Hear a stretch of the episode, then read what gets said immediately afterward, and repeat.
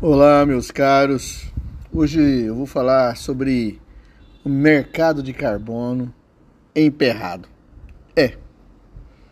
Já não bastava as dificuldades que nós encontramos no Brasil, ainda está difícil de continuar. Eu vou falar que eu tenho um envolvimento com essa história de serviços ecossistêmicos, mas nós dependemos um pouco da política econômica. Né? Ela é que dá as regras, ela é que dá os mecanismos, os mecanismos de controle, que são as leis, são as regulamentações, etc. Então hoje eu vou falar sobre essa questão que está deixando a gente assim meio desanimado ou animado. Do certo lado, existe já alguma coisa. Eu estou aqui na minha casa.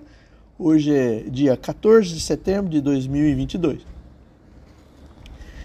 É, tudo isso começou, né? Assim, já existia desde 2007 uma ideia de pagamento de serviços ecossistêmicos, pagamento de serviços ambientais, porque é uma linha da economia ambiental, não é da economia ecológica, assim, tradicional, aquela que evoluiu. Aí é o seguinte, em 2000, vou, vou deixar a historinha para trás, vou começar o que a gente tem, assim, de, de material materializado.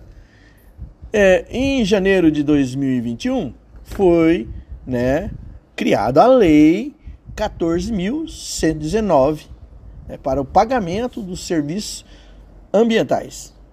Foi sancionado em janeiro e o texto cria uma política de pagamento de serviços ambientais, além de prever um cadastro nacional de, de pagamento de serviços ambientais Programa Federal de Pagamento de Serviços Ambientais, que é um programa né, do governo, e nós estamos a aguardar, desde lá, a regulamentação. Né? A regulamentação para a implementação. É, então, a Frente Parlamentar Ambiental do Congresso, lá já estava né, propondo, fazendo os rascunhos, as primeiras ideias, de como será esse pagamento. Isso vai ajudar os estados né, a implementar, fazendo também, dentro das suas respectivas é, regulamentações, é, da, da lei, fazer suas regulamentações. Porém, né, agora, agora em 8 de, de agosto, né, os ambientalistas ficaram mais preocupados ainda, porque a regulamentação do mercado de carbono está paralisado. Simplesmente por uma ação do próprio governo. Né? A iniciativa necessária para o desenvolvimento do Brasil paralisado pelo Congresso. Está bem que nós estamos numa época agora de eleição, Real, normalmente isso para, né? porque tem outros objetivos, outras finalidades, etc. Então as pessoas, os deputados vão investir é, os seus, sua energia para suas reeleições, mas vamos explicar aqui um pouquinho sobre para que serve né, esse mercado de crédito de carbono. Lá fora, né, como nós temos todo ano, a cada um ano, dois anos, nós temos a COP, né, que é uma conferência que vem desde lá do protocolo de Kyoto, a conferência do, da, de Paris, a última, né, que fala que regula, os países é, lançam é, seus mercados, como é que eles vão fazer para redução da emissão do carbono na atmosfera?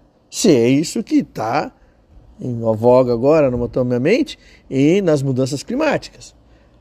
É importante entender que os países entenderam que as mudanças climáticas existem. Se não existe, pelo menos cenários existem já calculado matematicamente, cientificamente. Só os, só os terraplanistas que realmente acham que isso realmente não existe. Bom, isso aí é um problema, negacionista sempre existiu, mas vamos trabalhar com quem trabalha e prevê os riscos da questão. Então, o mercado de carbono é uma forma mais econômica, né, educada de dizer como é que isso funciona. Bom, as empresas, né, elas, elas que emitem muito carbono durante a sua produção, sua atividade econômica, elas traçam metas. eu vou reduzir. Vamos dar um exemplo, uma indústria automotiva. Ela fala, olha, a gente vai reduzir o, os nossos carros vão emitir menos carbono. Então nós estamos fazendo de tudo, de tecnologia, de mecânica e tudo para que a redução caia. Porém, quando fazem os projetos, as metas deles, aí eles não conseguem cumprir, eles falam, nossa, a meta nossa era essa, foi assinada, foi acordada, portanto a gente excedeu a nossa emissão.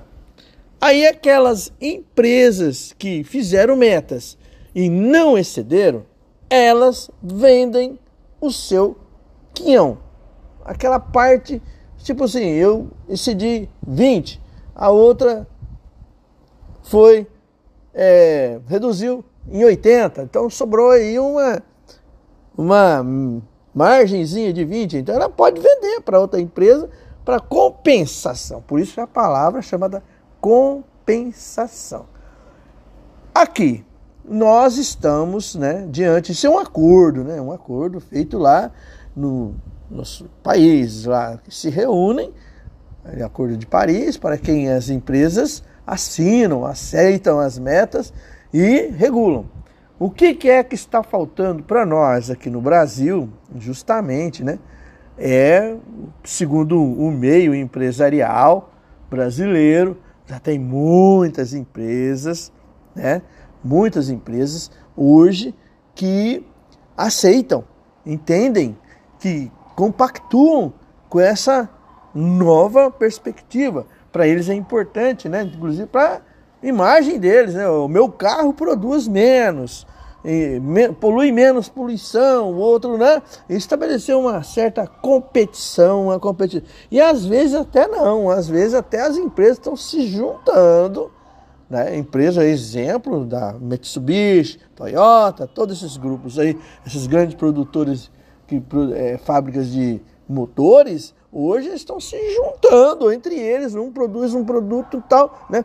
A minha velha professora Ilse Walker falava que isso chama-se hypercycle. O que é o hypercycle? Então as empresas se juntam para produzir um produto melhor. Já aconteceu isso, por exemplo, com as indústrias de, de é, produzem é, lupas, microscópios, né, as AIS, etc. Tal eles já fizeram isso. Os, os, essa teoria funciona, a teoria do hipercycle. Muito em voga, quando as, as empresas se juntam para produzir um produto menos poluente. Então, elas acabam um cedendo alguma coisa do um do outro para formar um carro, um produto melhor. Para isso, nós precisamos aqui no Brasil ter mecanismos que regulam isso. Né? O que foi que aconteceu? parou, travou. É o tema que a gente está falando aqui agora, né? Travou, porque lá no Congresso é, há ó, os nossos é, os nossos deputados que fizeram uma proposta de regulamentação, não de regulamentação, tá? De fazer uma lei, uma lei com tudo, tipo ah, as, as empresas têm que cumprir isso, o governo tem que cumprir isso, a, o, o fluxo entra aqui sai ali. Então, na verdade, é isso chama-se mecanismo de comandos e controle econômico. Mas, eu vou falar aqui o nome das pessoas aqui, né? talvez eu deva omitir ou não, mas eu vou falar. A deputada Carla Zambelli né, pegou o projeto de regulamentação criado lá pela frente parlamentar, Marcelo Ramos, e fez justamente tudo ao contrário. E aí ela propôs uma regulamentação. E essa regulamentação diz explicitamente que as metas obrigatórias de redução da emissão dos setores da economia foi retirado da votação. Quer dizer, ainda não votou, tá? Tá lá, parado. Essa regulamentação, essa articulação ainda está parado porque ela simplesmente tirou essa parte que falava que as metas que as empresas teriam que cumprir. Se, as, se eles falam assim, então o que, que se deve fazer? Bom, ela, quis, ela trocou o parecer, né, dizendo que os mecanismos eram mecanismos acordados, que era de compensação entre as empresas. Ela tirou isso, né? Entretanto, né, estabelecimento de metas que emitia mais podia comprar carbono quem emitia menos se favorecia isso. Ela simplesmente acha que isso não pode ser. Então, o que, que ela vai, ela propõe? Né? Ela propõe que as empresas devem fazer isso do ponto de vista voluntário. Olha, gente, voluntário fica naquela lombra, né? Tal, tipo, eu ajudo, não ajudo, eu faço, eu não faço. É, se vai dar tudo certo, dá tudo bem e tal, né? Como é que vai investir? As empresas vão investir bilhões de dólares na descarbonização em cima de um decreto, né? De um decreto, porque a gente está querendo é uma lei escrito na pedra, né? Lá, quando a gente fala pedra, Moisés escrevia na pedra: vocês vão obedecer esses dez mandamentos. Mas o governo não quer isso, ele quer fazer por decreto. E um decreto, vocês sabem muito bem, que vale do dia para a noite. Entra uma área e vai lá e diz: não, isso não vai funcionar e tal, e desfaz aquele decreto e faz o decreto número 2. Aí depois faz o decreto número 3, o decreto número 4, e assim por diante vai, né? Você, não tendo um projeto de lei, é, você altera ele e assim nunca tem estabilidade, nunca tem segurança, segurança jurídica do que está fazendo. Tá? Como é que as empresas vão fazer isso, né? Por exemplo, né? o setor corporativo, na verdade, o que a gente propõe é que consulte a sociedade civil. Quem é a sociedade civil? É o setor produtivo, não é? Quem é? São as grandes empresas. Se, existe, né? Ah, tem que ficar claro para o governo que existe um setor da sociedade e das grandes empresas do Brasil, que hoje, né? E hoje as empresas interessadas em fazer isso, e elas hoje têm controla pelo menos 47% do PIB brasileiro né, gera 1,1 milhão, 1,1 milhões de emprego no Brasil. Das 7 às 10 maiores empresas do Brasil já estão acordadas e aceitam a questão da descarbonização. Ou seja, as empresas já estão preparadas, elas estão com o dinheiro dela represado lá, mas não pode fazer nada. Né? Então, as empresas podem fazer voluntariamente isso? É, isso tem que ficar claro, mas está parado.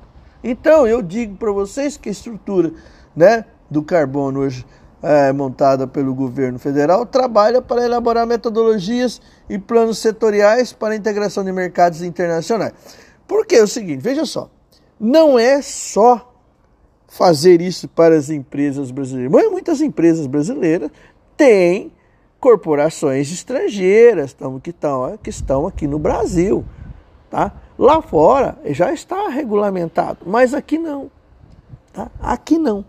Então eles ficam sem saber o que fazer com o dinheiro que eles estão. Ou seja, ninguém quer perder dinheiro. Enquanto isso, o ambiente acaba sofrendo todas as consequências. A gente vê isso, olha, falando aqui agora como biólogo, ecólogo que trabalha com essa questão serviços ecossistêmicos, que eu gosto de serviços ecossistêmicos e não serviços ambientais, mas porque serviços ambientais só foca em carbono, tá bom? Tem outros serviços ecossistêmicos que a gente poderia estar falando aqui agora. Isso eu vou falar numa outra oportunidade. O que eu gostaria de dizer claramente para vocês que os, o, está parado, está travado, que eu acredito que talvez resolva isso pós-eleições. E talvez a gente possa ter um pouquinho mais de democracia para estabelecer isso com, as empresas. Se a gente está dizendo que 41% das empresas hoje focadas nas questões ambientais, isso já é uma coisa muito boa, né? Ou seja, elas têm, é, ou seja, 41% do PIB brasileiro tem preocupações com as questões ambientais, então a gente deve focar isso e entender. Eu estou falando isso, agora já saiu, né? O, o, a, a, a, os, já algumas coisas já vêm acontecendo. Por exemplo,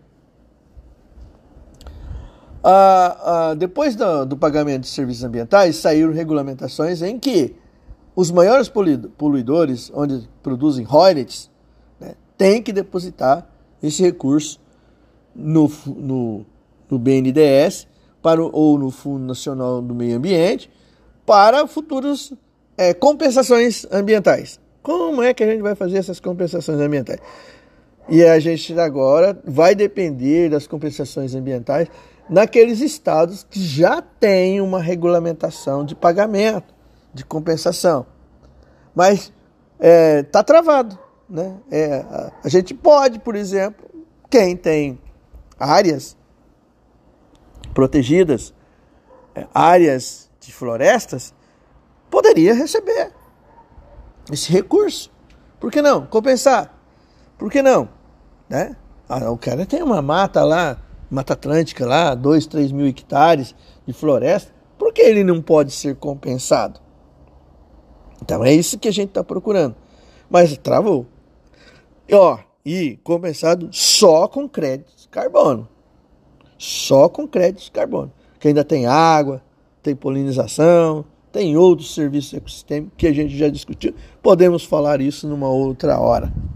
Eu acho que por hora é muito importante né, que essa presença dos setores da economia, como agronegócio, cosmético, energia, finanças, florestas, logística, mineração, óleo, gás, petroquímica, saneamento, transporte, varejo, todas essas, ah, essas empresas que estão focadas, que estão, traba estão trabalhando, eles têm uma responsabilidade social e ambiental. Né? Então ficamos por aqui e eu acho que vai ser legal. Vocês é, entrem lá se inscrevam, falam, comentem, tá bom? Um abraço.